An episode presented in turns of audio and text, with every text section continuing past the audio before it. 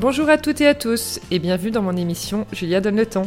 Après avoir créé une agence de communication, l'agence chez Julia, j'ai décidé il y a quelques mois de me lancer dans une nouvelle aventure passionnante, ma propre émission de podcast. J'y reçois des entrepreneurs, hommes et femmes, issus du milieu du blogging, de la mode, de la beauté, du sport, de la restauration, de l'hôtellerie, et j'en passe. Ce que je souhaite, vous proposer des conversations inspirantes et inspirées pour qu'après l'écoute d'un épisode, vous soyez ultra motivé pour poursuivre vous aussi vos projets. C'est parti pour une nouvelle conversation sur Julia Donne le temps. Hello à toutes et à tous. Pour ce premier épisode enregistré post-confinement, je suis ravie de pouvoir discuter avec une des ambassadrices de la cuisine végane et gourmande en France, Eva Gaillot, qui tient le compte The French Coconut. Coucou Eva. Coucou. et merci de me recevoir chez toi. Ah ouais, c'est super sympa de se, de se parler comme ça. Bah ouais. Alors pour info, on est sur la côte d'Azur où j'ai la chance de me trouver aussi actuellement. Et du coup, on en a profité voilà, pour enregistrer cet épisode. Alors parle-nous un peu de toi. Qui es-tu? D'où viens-tu? Mais comme tu viens de le dire, je viens de, du Sud. et euh, j'ai fait mes études euh, à Paris. Euh, j'ai grandi ici jusqu'à mes 18 ans. Et après, après avoir eu le bac, je, suis montée à Paris, comme on, le fait un peu toutes. Exactement, moi pareil. Histoire de voir les choses d'une autre perspective, en fait. Et j'ai fait une école, une prépa aux grandes écoles d'art. Mhm. parce que parents très artistes, maman peintre et papa architecte, donc du ah coup... Oui, euh, baigné dedans Voilà, j'ai baigné dans l'ambiance artistique euh, et la créativité. Et, euh, et là, je découvre qu'en fait, finalement, être plus ou moins au devant de la scène et être, devenir artiste, c'était pas trop mon truc. Mmh. et mes profs, à l'époque, me disent, ben, est-ce que tu ferais pas plutôt... Euh, de la médiation culturelle. Mon médiation mhm. culturelle, c'est pour devenir euh, directeur d'exposition. Ok. Euh, tout ce qui est directeur de musée. D'accord. Mais bon, au bout d'un moment, tu te dis, ah ouais, mais c'est un peu toutes les morts d'évêques qui ont une place ça. dans ce domaine. Et donc, du coup, ben, j'ai un peu shifté. J'ai fait quand même, j'ai fait ma licence en médiation culturelle et après, j'ai fait un master en école de commerce. Ok. C'était la grande époque. on parle de, ouais, on parle des années là, quand j'ai fini mes études, c'est, on est 2006. Ouais. 2000, après, j'ai fini mon master en 2008, donc l'année de la crise. Super. sympa. Mais j'ai quand même trouvé mes premiers boulots. J'ai, travaillé un peu comme toi. J'ai travaillé dans les RP, relations presse, relations publiques, et aussi pas mal dans l'événementiel, parce que mhm. mon master en école de commerce, c'était plus euh, gestion d'entreprise, de médias, événementiel, tout ça. Donc, euh, donc voilà. Et, euh, et j'avais envie euh, donc euh, de rentrer dans ce milieu-là. Et donc, euh, CDD, de CDD en CDD dans agence, grosse agence de com. j'ai ouais, grosse agence de com où je, j'étais chef de projet, j'ai fini chef de projet. Et j'avais des budgets pour des énormes marques. On faisait mmh. des, des, événements soit très ponctuels, juste une soirée, ou des lancements de, de produits. Mmh. Pour des très grandes marques qui aujourd'hui sont plus vraiment dans les valeurs, je bah partage plus du tout. Voilà. Et à un moment, je me suis dit, euh, bah, tout ça, ça fait pas avancer le schmilblick. Je me mm. suis... Vraiment, il y avait ce côté, euh, est-ce que ça a un sens? Je pense qu'on est cette même, toi et moi, dans cette même génération où on a envie de, de bosser avec des marques qui, qui font, euh, qui, qui, font le changement, qui, vont, qui, ont, qui, ont, du sens, qui sont engagés mm, mm. pour la planète, pour l'écologie, ne serait-ce que des marques qui, qui changent les choses, voilà, qui, cassent un peu les codes. Et là se pose cette question, ça commence à germer et je voyais surtout les, budgets faramineux qu'on avait pour mm. euh, une, juste une soirée. Et tu dis, ben ouais, on est à la fin dans le monde, euh, on est en train de faire ça, enfin vraiment. Mm. Et donc là se pose un vrai commence vraiment un vrai questionnement. Là, on est en 2000, euh, donc euh, ouais, mes derniers euh, CDD. J'allais signer mon premier CDI. Bon, la petite histoire raconte qu'en gros, j'arrive pas à signer, le stylo mm. marche pas. Je me suis dans... Ouais, vraiment, c'est le truc. le, le, stylo marche pas, mon poignet qui tremble. Ouais. Voilà. Et donc ça, ça, finalement, ça ne se fait pas.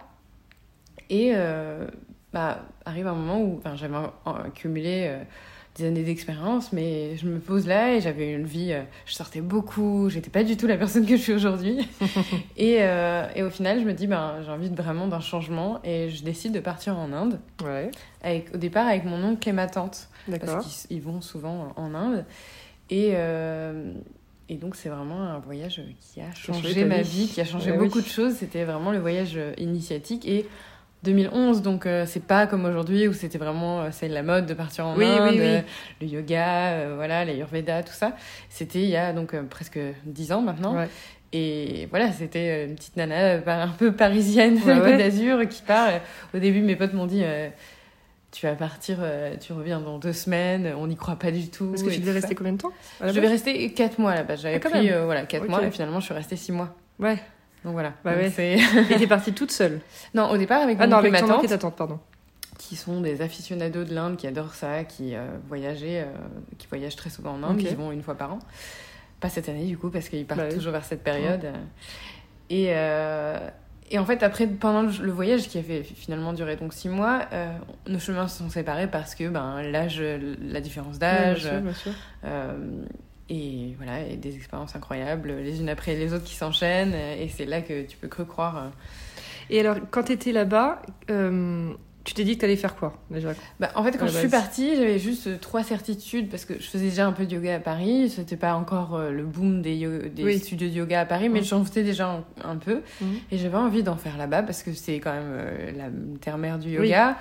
Euh, Donc le côté spirituel, on va dire, du pays, t'attirais déjà à la base. déjà, toujours, depuis toujours, euh, inexplicable parce que ma famille, pas du tout. On, est, on a voyagé plutôt pour des euh, voyages humanitaires quand on était petit en, Afrique. Mm. J'avais fait les États-Unis, mais jamais, voilà, ce côté-là. Mm. Et c'était vraiment ma, mes tantes. Il y en a une qui est prof de yoga et l'autre qui est voilà très ah oui d'accord voilà attirée par l'Inde qui mm. m'ont amenée là-bas. Et, et, donc ça a été ouais le yoga, mais il y avait aussi un côté rendre au pays ce que tu vas, euh, ce qui a été inculqué par mes parents, c'est mm. ce, que, ce qui va te donner le pays, lui rendre en fait. Moi je suis pas la touriste. Euh, ouais. Je pose mon cul sur un transat, bien que c'est très reposant et mm. j'aime le faire maintenant que j'ai, je suis plus âgée. ça. De temps en temps, c'est bien sympa. Mais euh, voilà. Et, à cette époque-là, je m'étais dit, je ferais quelque chose. Aucune mm. idée de ce que j'allais faire. J'avais même contacté aucune asso, ni rien. Et le, cliché de ouf, rencontrer un éléphant. Euh, ah, voir un éléphant, euh, voilà, comme un peu comme dans Eat Pray Love. Ouais. À l'époque, c'était mon film préféré, voilà, voilà, le truc. Et donc euh, le cliché, l'énorme cliché, et donc tout s'est enchaîné un peu comme ça. J'avais aussi un peu, j'étais assez, attirée par l'Ayurveda, les plantes, tout ça déjà. Mmh. Ça m'avait été inculqué par ma grand-mère, et donc voilà, donc voilà, en gros, un peu, un, peu, brouillon. C'est voilà, un de plein de choses. un peu de lointain, mais voilà, euh, je m'étais dit, ce sera comme ça. Et tout s'est déroulé de manière euh, hyper. Euh, ouais, assez incroyable parce que tu te dis, ouais, c'est fou. bah oui. tout se déroule. Et donc, vraiment, voilà, il y a eu le, le, premier endroit où on est arrivé, où c'était plus vraiment, waouh, la découverte de l'Inde, avec des hauts et des bas, comme peut l'être un voyage, comme on appelle, initiatique. Évidemment, bien sûr. Mais voilà, j'ai fait tout ce que je voulais. Euh. Et sans casser tout le côté euh, voilà, très spirituel qu'il peut y avoir dans l'Inde, moi, le seul truc qui me vient avec ce pays, c'est la pauvreté. Je me dis, ça va être trop bah, violent. en ayant voyagé euh, en Afrique avant, voilà. C'était un peu habitué, entre guillemets. Quoi. un souvenir très clair, j'étais mm. dans un pays très, très, très pauvre en Inde, en, en, Afrique. Euh, une maman qui vient donner euh, son enfant à ma mère au moment où on est partir, qui lui dit il sera plus heureux dans sa langue. Ah, et on, le traducteur nous traduit en nous disant bah il, il vient de nous et il serait. Et, là, je te regarde ma mère, mm. du haut de. Mais j'étais petite, hein, je me rappelle plus l'âge que j'avais. Et je regarde ma mère et je lui dis. Euh, maman, tu vas pas m'échanger, tu vas pas me laisser là, me laisse pas, je t'en supplie, me laisse pas. J'étais toute vraiment toute bah petite. et donc voilà. Donc en fait, ça, j'étais très préparée. Mon oncle et ma tante m'avaient vachement préparée. Et en fait, c'est aussi euh, choisir de. Voilà, je m'étais dit, j'aiderai le pays comme je peux. Mm. Finalement, euh, je suis allée au bout de quelques mois là-bas, je me dis, bah, ça tourne un peu en route, c'est bien sympa, mais j'ai envie de faire quelque chose pour le pays. Je suis allée voir le, le, le médecin du village et je lui ai dit, qu'est-ce que je peux faire? Il dit, ben, il y a une des profs qui est de l'école, de la petite école, mm. qui est malade, vous pourriez peut-être aller filer un coup de main. Je suis restée finalement trois, trois mois dans l'école, j'ai adoré ça, et c'était des 4-5 ans, donc finalement, c'était mm. des comptines, c'était des trucs en anglais. Ils parlent beaucoup anglais là-bas. Euh, donc ça a été ça que j'ai finalement rendu au pays et, euh, et aussi le, le respect du, du touriste qui, voilà, à l'époque, euh, le plastique n'était pas encore trop présent. Aujourd'hui, c'est un réel problème là-bas, mm. un peu partout dans le monde d'ailleurs. Mm, mm. Mais voilà, c'était respecter d'avoir ta gourde. À l'époque, je l'avais déjà et de pas, voilà, de ouais, respecter quand on, ouais, c'est fou, un tourisme bienveillant. Oui, c'est ça. Et alors, du coup, après, tu es rentrée à Paris Après, ouais, moult autres expériences. L'Ayurveda, où je me suis un peu soignée parce que voilà, c'était aussi ça que je voulais faire. En fait, tu as rencontré un guérisseur Oui, tout à, tout à, fait. Alors, c'était pas comme dans une Love, parce que ça, c'est la médecine balinaise, mais qui a aussi des, cousines de l'Ayurveda. Oui. C'était un médecin ayurvédique. J'ai fait un, un, traitement qui s'appelle Panchakarma. Ok. Et donc c'était un traitement d'un mois. Mhm. Et moi quand j'étais jeune, j'ai pris un, un traitement euh, lourd pour l'acné. Euh, souvent tout le monde. voilà, c'est ça. Enfin, on va le nommer. Hein, et ça m'a un peu tout chamboulé. J'avais 15 piges à bah l'époque. Euh, bah, pas le besoin, mais prise de pilule. Mhm. Donc en plus la meilleure, on va la citer, hein, Diane 35. Bah, évidemment. Donc un petit combo bien sympa quand t'as 15 ans et que mhm. voilà, et chamboulement d'hormones, chamboulement de tout. Même ça amène un terrain dépressif, ça amène un terrain qui tu peux arriver à du diabète. Mm. Et donc, euh, voilà. Et voilà, donc si tu es diagnostiqué à 18 ans avec un terrain dépressif, tu te dis, ah, super, c'est génial. C'est le moment où tu dois kiffer la vie, aimer bah la vie. Et ben, en fait, non. Ah. Donc, euh, donc euh, voilà. et comment ça a germé le côté, j'ai envie de, de, trouver des choses qui changent, de plus me soigner comme ça, de plus. Et il m'avait fait tout arrêter à l'époque. D'accord. la pilule, les antidépresseurs, mm, tous mm. les médicaments que je pouvais prendre, voilà. Et, euh, et, ça avait fait sens. Et euh, voilà, c'est, voilà, la graine qui a été plantée à ce moment-là de se dire j'ai voilà je faire attention à ce que je mets dans mon corps aussi et tout ça. euh, tu vois tu plus mm. aller juste laisser dans les mains d'un pharmacien ou de quelqu'un qui a expérimenté ça et qui te dit oui oui les vieux de la vieille un peu qui voilà c'est ça bien conçues, ou alors parce que la société justement nous a dit ben t'as mal quelque part tu prends un doliprane tu machin. Mm, mm, en fait non. Penser plus loin que ça s'éduquer. C'est clair aller plus chercher pour soi, en fait, parce qu'on reprendre en main euh, sa santé. Mm, mm. Et c'est très important, je trouve, aujourd'hui. Ça passe par l'alimentation, ça passe par un style de vie et euh, regarder un peu euh, comment tu ouais, manages ta propre vie de manière très naturelle, en fait. Complètement. Donc voilà. Et alors reprenons oui le, retour à Paris du coup. Alors pas, pas... tout de suite un retour à ah, Paris parce que euh, je retourne d'abord dans le sud en me disant euh, j'avais j'avais déjà laissé toutes mes affaires euh, dans le sud. Mais je retourne voir mes potes et je vois que là il y a un petit décalage surtout qu'en plus ils pensaient que j'allais même pas rester autant de temps et, et puis voilà le côté tu reviens avec quand même une baga un bagage un peu hippie. Tu reviens de six mois en Inde. Tout le monde à l'époque était en mode start-up oui je crée ma boîte je suis tout le temps busy. C'était à l'époque c'était encore vraiment la, mouvance de se dire et, euh, et, je reviens avec mes idées de, de peace and love et tout ça. Et euh, mais tu vas faire quoi? Mais tu vas repartir dans la com? Ah bah non, pas du tout. Je sais pas du tout ce que je vais faire. Et là, elles sont suivi euh, quelques en même mois qui se transforment en années où voilà, ça, bah, heureusement j'avais mis un peu d'argent de côté grâce à mm. mes postes, mes anciens postes et, et je me dis voilà, je vais réfléchir et arrive en 2015, mhm. l'idée, euh, parce que je commençais à cuisiner, parce que j'ai découvert une autre cuisine en fait, en, ah bah oui. en partant d'un pays qui euh, finalement a une cuisine euh, tout à fait classique. La France, on est sur notre, belle gastronomie qui a beaucoup une histoire riche. Mhm. Et tu pars en Inde et là c'est tout autre chose. Ah et bah tu, découvres des saveurs et tu découvres que finalement 50... il y a quand même 50% de pays qui est végétarien. Donc tu... voilà, il n'y a rien là-bas qui m'a manqué. Mm. Rien du tout. Mm. Euh, et pourtant, j'ai voyagé vraiment, j'avais beaucoup voyagé avec mes parents quand j'étais jeune. Et j'avais toujours trouvé quelque chose qui me manquait aux États-Unis, bah c'était le fromage ou les, les, les, légumes euh, un peu euh, qui ont du goût. et puis tout ce qui est pas trop sucré ou pas avec des trucs rajoutés à l'intérieur. Mm. Et vraiment, en Inde, rien ne m'avait manqué. Et donc, ce côté, voilà, voir l'alimentation d'une autre manière. Donc, je suis devenue végétarienne juste peu après mhm. euh, l'Inde. Et euh, en 2015, l'idée de French Coconut, parce mhm. que toutes mes copines, je leur donnais de... des recettes. Des recettes. Et c'était un groupe WhatsApp. Mhm. Et au bout d'un moment, elles m'ont dit, tu sais, euh, j'avais déjà un compte Instagram perso. Et je donnais des recettes par là, je donnais des recettes par WhatsApp. Et tout le monde a dit, tu sais, tu pourrais te faire un compte Instagram spécial food. Et tout, j'étais, ah ouais, mais bon. et me tombe dans la tête, impossible de savoir comment à l'époque, The French Coconut. Et je me suis dit, euh, voilà, je, je, crée ça. ça. Trop bien. Donc euh, c'est plus tes copines qui t'ont poussé à l'époque. Ouais, ouais, ouais. À l'époque, c'était plus ça, euh, le côté ouais, partagé. Mm. Et sans vraiment savoir où ça allait me mener. Au début, c'était juste la petite histoire d'une nana qui est bah végétarienne, trans va vers très vite vegan. Mm. pour les idées plus bah, la, la, cause animale, importante pour moi ne pas exploiter les animaux. Ben, Aujourd'hui, je trouve que c'est même plus une idée à prouver, c'est d'une logique incroyable. Évidemment.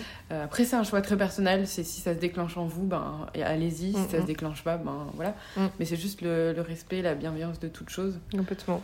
Et, euh, et, voilà. Donc au début, c'était simplement raconter, enfin partager tes recettes. Ouais, voilà, c'était vraiment ça partager mes recettes. Après, ça a été euh, dès qu'il y a eu les stories qui sont arrivées, parce qu'en 2015, il n'y avait pas les stories. Ouais ça a été plus mon lifestyle. Parce que je sais pas si tu remarques, mais moi, vraiment, euh, mon compte, il est très food. Et après, par story, c'est plus oui. mon lifestyle. Euh, même, je parle de produits de beauté, je parle mhm. de, voilà, de plein de trucs. Mais qui restent dans ma sphère, euh, dans mes valeurs. Oui. Donc, ça va être bio, naturel, avec ben, une conscience écologique, mhm. éthique, toujours. Mhm. Complètement. je voulais te demander aussi, la cuisine et toi, c'est une grande histoire d'amour aujourd'hui. Oui, ouais, Mais ça te vient. Euh, tu parlais un petit peu de ta mamie avec euh, la cuisine ayurveda. Oui. Euh, bah non, les plantes. Ma, ma, Mon arrière-grand-mère, c'était les plantes. Ah oui. Et après, la cuisine. Je dirais même la cuisine conviviale, c'est une affaire de famille. J'ai toujours vu mes parents recevoir des mm. gens. Euh, dans la joie et la bonne humeur, une grande table. Dans, à la maison, on avait toujours fruits et légumes sur la table.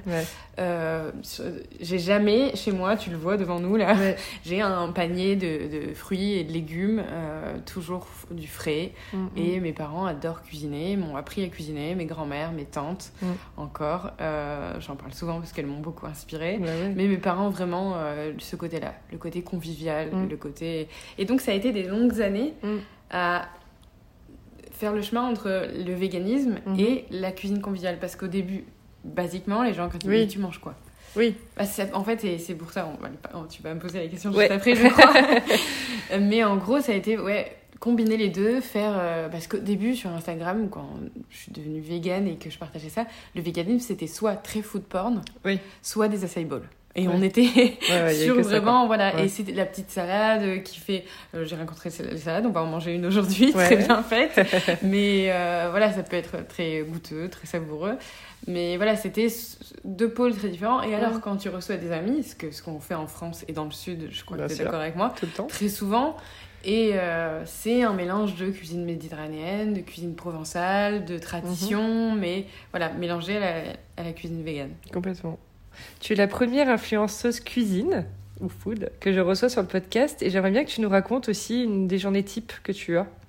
Alors, il y a pas vraiment de journée type. Je crois que sur mes stories, on voit un peu que je suis très routine. Parce que je pense que les habitudes mm. amènent à des changements, les changements amènent à des résultats. En fait, parce que euh, si tu changes rien, rien ne change. Et en fait, moi, tous les matins, j'ai. C'est vrai, cette phrase, elle est vachement intéressante. Ouais, ouais, si tu ne bah changes rien, rien ne change. Moi, je déteste le changement, par exemple. Ça me fait flipper. Ouais. Et du coup, mais c'est pas mal parce que oui, ça veut dire que tu restes tout le temps euh, sur place, donc tu n'avances pas. Ça. Donc, et en fait, ça, peut être des tout petits. Il y a pas longtemps, j'ai été interviewée pour un pendant le confinement pour parler de ma routine du matin. Mhm. Et en fait, c'était tout petits changements, mais sur le long terme, en fait. Ça fait des trucs euh, qui sont assez énormes. Ça fait mhm. vraiment, bah, t'as changé ta vie, en fait. Ouais, c'est ça. Et moi, ça a été euh, vraiment euh, me, me lever plus tôt le matin.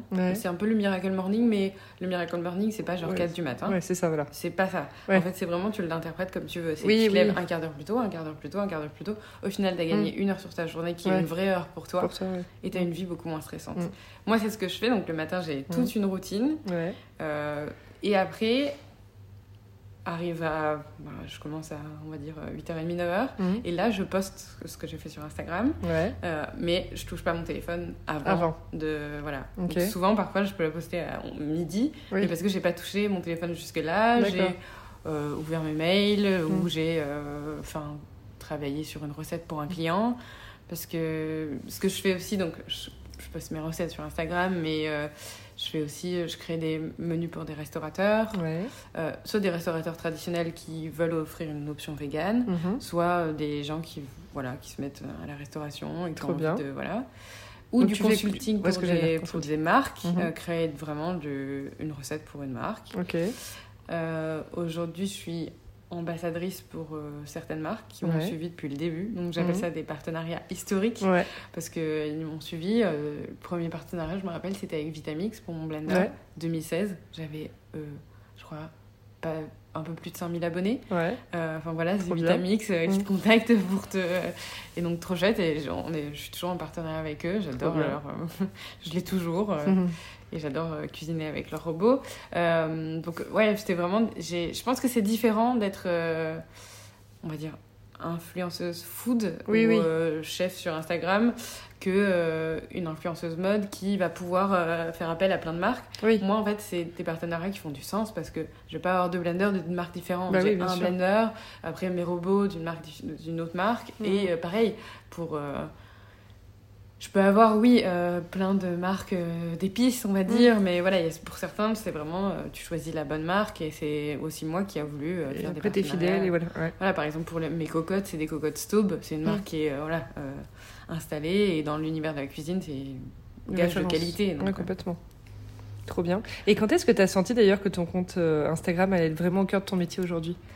Je crois que c'était au- il y a deux ans, deux, trois ans, où les marques ont commencé vraiment à comprendre qu'en gros, euh, l'influence avait quelque chose à voir avec. euh, bah, euh, c'était un- une création de contenu, donc il y Mm. avait un sens de payer la personne pour que, bah, si je crée une recette, pour certains, certaines personnes où, où il y avait un feeling, ou certaines euh, amies, euh, encore aujourd'hui, je peux même le faire gratuitement. Mm. Mais après, il fallait que, que les marques, je trouve qu'aujourd'hui, il faut que les marques comprennent que euh, C'est un boulot. c'est un vrai Un boulot, boulot Euh, comme le tien, enfin tu Bien vois, sûr. et qu'on peut pas ne pas payer quelqu'un pour Mm. euh, ses services. Moi, ça services. prend du temps sur mon, enfin c'est de la créativité. Bah, bien sûr. Et la créativité, prend, créativité prend du temps, les ingrédients prennent du temps, Mm. euh, voilà, c'est. Mais c'est des- oui, c'est des- en plus, c'est des engagements de frais euh, pour ça. toi. Donc, euh, Et puis. bien sûr. non, évidemment. Et tu as récemment fini ton premier livre. Oui. Faut que tu nous en parles de ça. Ouais, bah oui. Alors, euh, je dévoile peut-être pas encore le titre, mais Oui. en gros, ça va être vraiment sur euh, ben, la cuisine de nos racines, puisque tu Trop viens d'ici. Euh, moi, c'était important euh, que les gens me connaissent sous cet aspect-là pour le premier livre. Ouais. Je me suis longtemps posé la question ce que j'aimerais partager dans un livre, et en fait, j'ai jamais eu de blog. Ouais. Donc, en fait, toutes mes recettes, finalement, euh, un peu en vrac, sont sur mon compte Instagram, plus ou moins. Euh, mais au fil des années, elles ont évolué. Il y en a que je retravaille. Et au final, c'était important pour moi de d'aller faire le chemin vers cette cuisine qui m'a fait grandir Mm. euh, et euh, partager donc les recettes bah, de mes grands-parents mais réinterprétées euh, au goût d'aujourd'hui Aujourd'hui. moderne et euh, euh, Et avec le côté vegan, du coup. et avec le côté vegan, et c'était trop sympa de retrouver parfois le, le goût, euh, des- enfin vraiment euh, l'anchoyade par exemple. Oui, J'ai fait une anchoyade vegan, d'accord. donc sans anchois. Oh, Donc là, tu- à reproduire. Ouais, ouais, ouais, ouais. Waouh. Enfin, D'après les gens qui ont goûté. Ouais. Il faut faire Euh, des tests, tu sais, oui, tu dis sur, pas avant. sur différentes personnes. Et où le- euh, oui, voilà, donc euh, c'est un peu de. Tu joues au petit chimiste dans ta, dans ta cuisine et c'est Mhm. des longues heures de préparation. Mhm. Et, euh, et donc c'était vraiment trop chouette de. Ben, J'ai pas mal euh, euh, travaillé euh, ben, avec mon père Mhm. qui adore cuisiner, qui était trop content de pouvoir m'aider sur ce, ce livre. Trop sympa. Et, et ouais, donc il sort le 11 juin, 11 juin. la veille de mon anniversaire en plus, donc je le prends comme Génial. un signe Ah très bah ouais. positif. Canon. Et ouais, c'était, c'était pour moi très important de, de, oui, de, de parler de la cuisine euh, du Sud, Mm. euh, la cuisine provençale, parce que je trouve que c'est une, finalement, une des cuisines Oui. les plus faciles avec la cuisine méditerranéenne à adapter euh, au véganisme, parce que... Ouais. C'est très tout bah, autour c'est des légumes. et des autour des beaux produits Ouais. de saison. Il Ouais. faut pas l'oublier, parce que nos grands-parents, c'était les marchés. Bah oui. Il n'y avait pas Mm. d'autre chose et, et, et voilà, c'était Mm. vraiment important de remettre ça. Et puis au final, c'est c'est des choses auxquelles nous, il faut qu'on revienne. Oui. Le local, De plus en plus, euh, le de saison. Mm, mm, Euh, bah, avant eux, c'était bio parce que voilà, c'était pas la même agriculture. Mm. Donc euh, voilà, c'est des, des valeurs qui pour moi sont importantes en cuisine aujourd'hui, le, rap- le rappeler souvent. Complètement. Parce que voilà, quand moi je vois des photos, je me fais pas du tout la, police du, de la cuisine de saison, du tout, du tout, du tout. Mais quand je vois des fraises en plein mois de, de janvier, de- Ouais. des, des cerises en décembre, enfin Ouais. voilà. C'est pas Parce parce qu'on le trouve en supermarché, oui, Oui, qu'il faut ouais, l'acheter, Qu'il faut l'acheter, voilà. Et c'est, on est maître aussi de notre plus, portefeuille. Ça n'a pas de sens. Oui, voilà, ça n'a pas de goût et ça n'a pas de vitamines et tous Ouais, les ouais, nutriments qu'on trouve dans les légumes de saison. Et aussi, la saisonnalité, elle a euh, cette belle. euh, Enfin. euh, qualité, en gros, euh, bah, elle va nous apporter tout ce dont on a besoin à un instant euh, Mm, précis. Précis. Mm. Pourquoi les concombres et les courgettes en été? Parce que bah, on a besoin de- d'eau, on a besoin d'hydratation. Mm. Pourquoi euh, les légumes racines euh, en plein hiver? Bah, Parce qu'on a besoin d'autre chose. Et enfin, tout, tout est Ouais, un. c'est très logique au final. Ouais, tout est très logique et au final, c'est il faut qu'on revienne à cette Ah, logique ça, mais ouais. sur beaucoup de sujets, je pense. Oui. Alors raconte-nous, est-ce que tu as d'autres projets dont tu peux nous parler avec Alors d'autres projets, bah, j'en avais, bon, on va en parler après du sujet un peu moins sympa, c'est le confinement, mais j'en avais beaucoup Ouais. qui devaient arriver là. euh, je vais faire une formation de chef, euh, parce que j'aimerais être chef sur des retraites, euh, retraites Ah, de yoga, ouais. tout ça. Euh, et puis à terme, mon grand rêve, c'est avoir une maison d'hôtes. Ouais. Donc chef, parce que moi je suis complètement autodidacte. Quand Oui. les gens me demandent mais comment t'es arrivé là, bah, c'est vraiment... euh, Toi, à avec- l'intuitif, ouais. euh, avec, euh, ce que j'ai appris de mes parents, observé dans la cuisine Mhm. de ma grand-mère, euh, de mon père, de ma Mhm. mère. Et, euh, et voilà. Et en fait, vraiment me former, ça me tenait un peu à cœur. Ouais, Je pense qu'on se forme un peu toute sa vie, au Oui, gré de ses envies, au gré de ses passions. Euh, on peut professi- professionnaliser la chose pour gagner de l'argent, mais on peut aussi euh, ne pas du tout professionnaliser la chose. On peut faire ça uniquement par passion. Et euh, je sais pas trop où ça va mener. Est-ce que je serai vraiment chef sur des retraites Mais Mm. bon, là, là, elle, elle a été annulée, la Bah, formation, ouais. mais elle est reportée à l'année prochaine. Et après, j'ai vraiment envie de sortir des réseaux sociaux. Ouais. Je trouve que pendant le confinement, ça a été un peu anxiogène. Mm. Voilà, je sais pas ce que t'en penses, mais Non, moi, mais voilà. après, ouais, chacun a son Chacun a avis, son mais avis l'a ressenti mais comme. euh, ouais. une per- Enfin, c'est une vision très personnelle de toute Voilà, c'est mais- ça. Et euh, moi, je me suis un peu distancée, bah, aussi Mm. beaucoup parce que je travaillais aussi pour le livre. J'étais en, fin d'écriture euh, pour Bah du oui, livre. Donc, c'était pas non plus très simple. Euh, mais ouais, j'ai envie de m'éloigner des réseaux sociaux un tout petit peu, juste pour partager, mais dans le vrai. Oui, je. Partager, euh, en fait, je veux donner des cours de cuisine. Mhm. J'ai envie de donner des cours de cuisine. Je sais pas du tout comment ça va s'articuler encore. Mm. Mais euh, ouais, partager, euh, je trouve que c'est important aujourd'hui. Mm. même si on est très vissé sur nos écrans et que ça a des choses, des très belles choses. J'ai- rencontré grâce à Instagram, grâce au réseau, des très belles personnes, et toi aujourd'hui. Mais enfin, voilà, je trouve qu'il y a un, un moment où il faut aussi euh, se connaître. euh, Complètement. Ouais, son... En réel. voilà, c'est ça. Complètement. Et oui, du coup, euh, dans la rubrique un peu plus perso, raconte-nous comment tu as vécu ce confinement. Donc, tu disais un peu anxiogène avec les réseaux, mais Ouais. est-ce que tu as ressenti aussi ce côté Bon, tu étais dans le sud, euh, tu es face à la mer?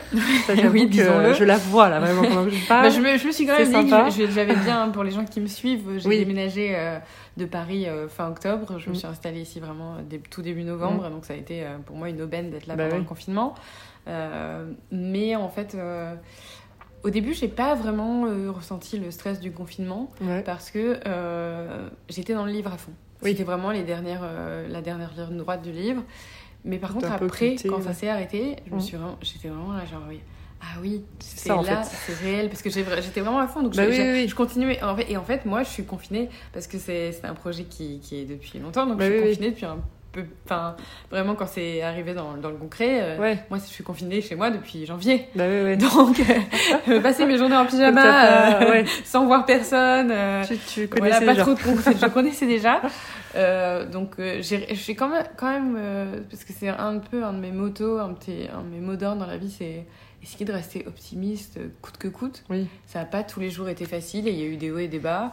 Euh, mais vraiment, quand je suis sortie du livre, je me suis dit, mais ah oui, mais les gens, qu'est-ce qu'on Mm. fait maintenant Bah ouais, ouais. Qu'est-ce qu'on fait de tout ce temps Ouais, Parce que ouais. pour moi, quand je finissais le livre, c'était le printemps et Ouais, allez, les super, sorties, la euh, plage, les copines. retrouver les copines, euh, faire des sorties, aller au resto. Et ben, ah bah non, ok. Ouais. Bon, eh ben, se réinventer, euh, se dire.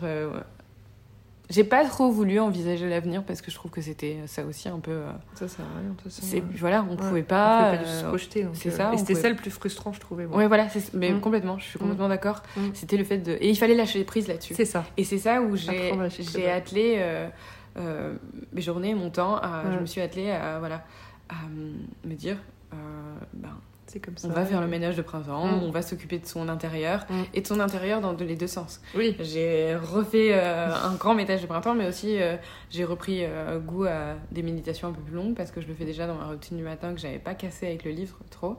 Mais voilà, méditer un peu plus longtemps, m'occuper de moi en, plus, en profondeur parce qu'avec le livre, ça là-dessus, le self-care, Bah il oui, oui. pris un grand coup. Ouais, tu m'étonnes. Mais voilà, enfin, faire les choses que j'avais pas du tout le temps de faire et euh, lâcher prise sur le fait de- Mm. d'organiser, de prévoir. De, Ouais. voilà. C'est ça.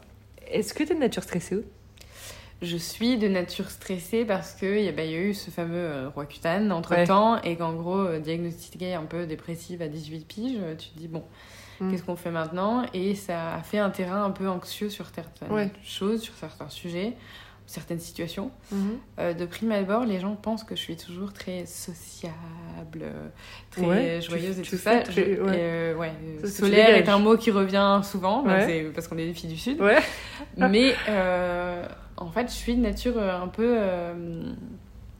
introvertie sur certaines choses. Euh, tu vas en parler après, mais mhm. j'en parle déjà un peu maintenant. Euh, par exemple, le succès, oui. je l'accueille pas de manière euh, waouh, génial, et je vais pas là. C'est pas mon but. Oui, tu pas le, le but premier, par exemple, avec un livre, c'est offrir à des gens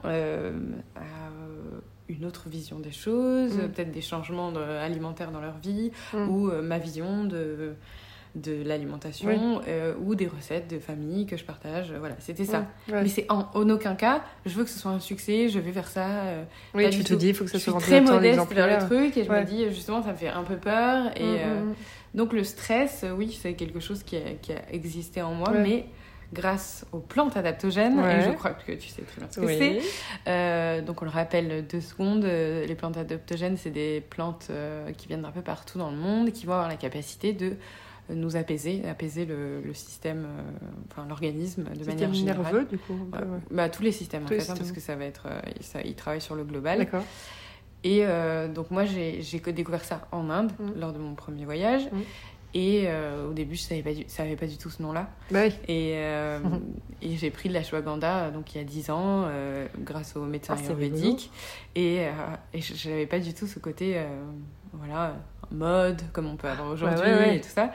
Et j'avais, je suis, je suis repartie de l'Inde avec deux gros sachets de poudre de d'ashwagandha et de shatavari.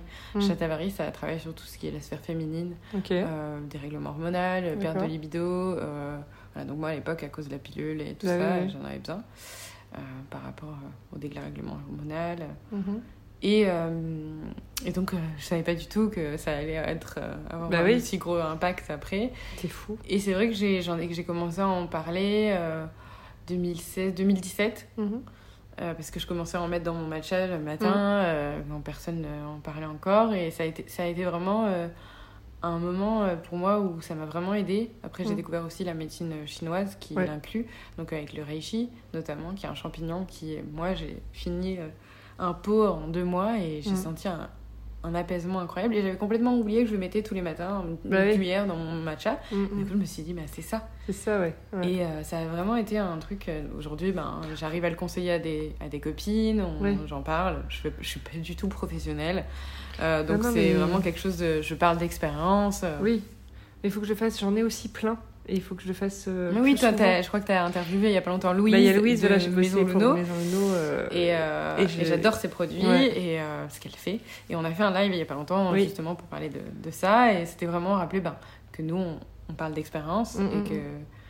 on peut conseiller ce qu'on a testé. Et après, c'est vraiment identifier oui, d'où va venir le stress et ce qu'on veut traiter en premier. Les gens, ils vont dire ah, mais moi, je dors trop mal, donc du coup, ma journée. Voilà, bah, c'est aller chercher ce qui fait que. Bon, du coup, trop bien, c'est des, des, bons tips en tout cas. Euh, donc, le succès, tu m'en as parlé. Parle-nous aussi un peu d'échecs. Alors, bah, justement, ils sont très liés. Et moi, je vois ni l'un ni l'autre comme un négatif ou un positif. Ouais. En fait, on va être toujours dans l'expérience. Ouais que ce soit un succès dans quelque chose. Mm. Comme moi, je vais pas vers ça comme c'est pas mon but premier. Oui. Ça va être une expérience. C'est que mm. l'expérience. Du négatif, du, du positif. Et Avec des leçons à tirer. Mon grand-père qui m'avait dit ça. Il y aura des belles journées, il y aura des mauvaises journées. Mais rappelle-toi qu'après une grosse tempête, souvent, même si c'est une, une, tempête qui dure quelques jours, il y a toujours le soleil qui revient. Et c'est voilà, c'est aussi c'est pour ça que je suis contente de m'être approchée de la nature aujourd'hui. Bah oui. Puisque les éléments, et là tu le vois, nous aujourd'hui c'est un mm. jour bien gris. Bah ouais, c'est fou. Voilà, ça nous rappelle. Bah hier il faisait très beau. Hier il faisait très beau. Mm. Et euh, voilà, c'est. C'est que, que c'est un mouvement. Des enchaînements. Et après, euh, moi je crois beaucoup au fait de d'amener beaucoup dans ses, son quotidien de la gratitude et dans cette optique là et rester optimisme optimiste mm. et dans cette optique là voilà il peut que ça peut que aller vers le bon le meilleur et et garder l'espoir de. Moi, c'est ce qui m'a vraiment, pendant le confinement, aidé. Aidé, ouais. De toujours se mm. rattacher à ce qu'il y a de positif dans ta vie. Oui. Et dès que tu as un petit moment de stress comme ça, bah, tu mets ta main sur ton cœur, tu reprends ton souffle et tu te rappelles que bah, tu as un cœur qui bat dans ta poitrine et tu fais une petite liste des cinq choses qui sont positives dans ta vie. Bah, Souvent, il va y avoir en premier. Euh, j'ai un toit sur ma tête, j'ai une famille qui m'aime, j'ai des, j'ai des bons. Euh, des, des amis proches. Ouais, et puis de la nourriture sur ma table. Oui, oui. Et voilà, et en fait, les, à partir du du moment où tu as les trois, euh, quatre, avec une vie épanouie, euh, des passions, euh, du sport, enfin, tu vois. tu te dis, ben, je suis plus chanceuse que, bon, on va dire, 70% des gens. Des gens, quoi. enfin, voilà, donc, même, enfin, non, le contraire, ça doit être les 30% des gens de la planète, quoi. oui, oui. Et donc, en ça, tu te dis, voilà, quand même. Mm. C'est vrai. C'est vrai, faut relativiser. Ouais. Avant dernière question, j'aimerais bien que tu nous parles aussi de la chance et l'intuition pour toi. Alors, euh, chance ou intuition, euh, moi je dis souvent. C'est pas pareil, du coup euh, Chance et intuition. Alors, c'est pas pareil, mais je dirais que ça va ensemble dans le sens où. Et moi, j'ajouterais timing. Oui. Timing. Parce mm. qu'en fait, dans ma vie, si à chaque fois j'aurais pu vouloir quelque chose, mm. mais je me suis rattachée au fait de me dire ah, si c'était pas maintenant, dans le sens où échec, ça revient aussi à l'échec et, et, la réussite ou le succès, euh, c'était pas le bon timing. Et mm. ben, l'intuition et la chance, pour moi, c'est un peu mêlé. C'est encore euh, le fait de, d'avoir une vie qui est mêlée de, gratitude, euh, qu'en fait, t'appelles le bon, t'amènes le bon. Tu donnes le bon, tu donnes le positif, t'as du positif. Mm. Et c'est en ça qu'au final, il faut croire à ça. Et aussi, bah oui, l'intuition sera croire à son intuition, faire mm. confiance à son intuition, mais aussi faire confiance au timing de sa vie. Ouais. Voilà, c'est important de se dire. Euh... Et t'appelles ça comme tu veux au final, parce que c'est la mm. destinée, c'est la chance, c'est toi mm. qui l'as créé, mais en fait, parce que oui, si tu laisses tout ça dans les mains de la chance, tu peux rester dans ton lit, mais rien ne va te changer. Hein. Évidemment. Mais voilà, c'est comme ça revient à ce qu'on disait tout à l'heure. tu, changes, tu changes rien, rien ne change, tu changes quelques petites choses, bah, les choses vont commencer à changer et à s'améliorer. C'est vrai. Et alors, le mot de la fin, parle-nous de ton moto. Ouais, bah, j'en parlais un peu tout à l'heure. Moi, c'est toujours faire les choses avec le cœur et par bienveillance envers toute chose. Mm. Parce que ça m'a aidé euh, dans le business, euh, de l'alimentaire que je connaissais pas du tout, mm. dans les relations avec les gens sur Instagram, mm. euh, dans mes boulots, dans mon ancienne vie. si tu fais les choses avec le cœur, sans mettre pour, autant des sentiments sur la table, parce qu'il faut rester pro, il faut pas amener tout. Voilà, mais faire les choses avec le cœur, ça veut dire faire les choses souvent par passion. Et en alignement aussi, ah, peut-être. En alignement avec qui tu es, euh, rester dans tes valeurs. Mm, et en fait, je trouve ça vraiment euh, hyper important d'aligner tout ça. Donc, ouais, bienveillance avec le cœur et vous pouvez pas vous tromper en fait. Ouais. Donc voilà. Trop bien. Eva, merci mille fois. merci beaucoup à toi, hyper intéressant. et du coup, à très vite pour un nouvel épisode. Merci d'avoir écouté l'épisode d'aujourd'hui. Si vous avez envie de soutenir le podcast, je serai ravie de lire vos commentaires et voir vos 5 étoiles sur l'application que vous utilisez. Et je vous dis à mercredi prochain pour un nouvel épisode.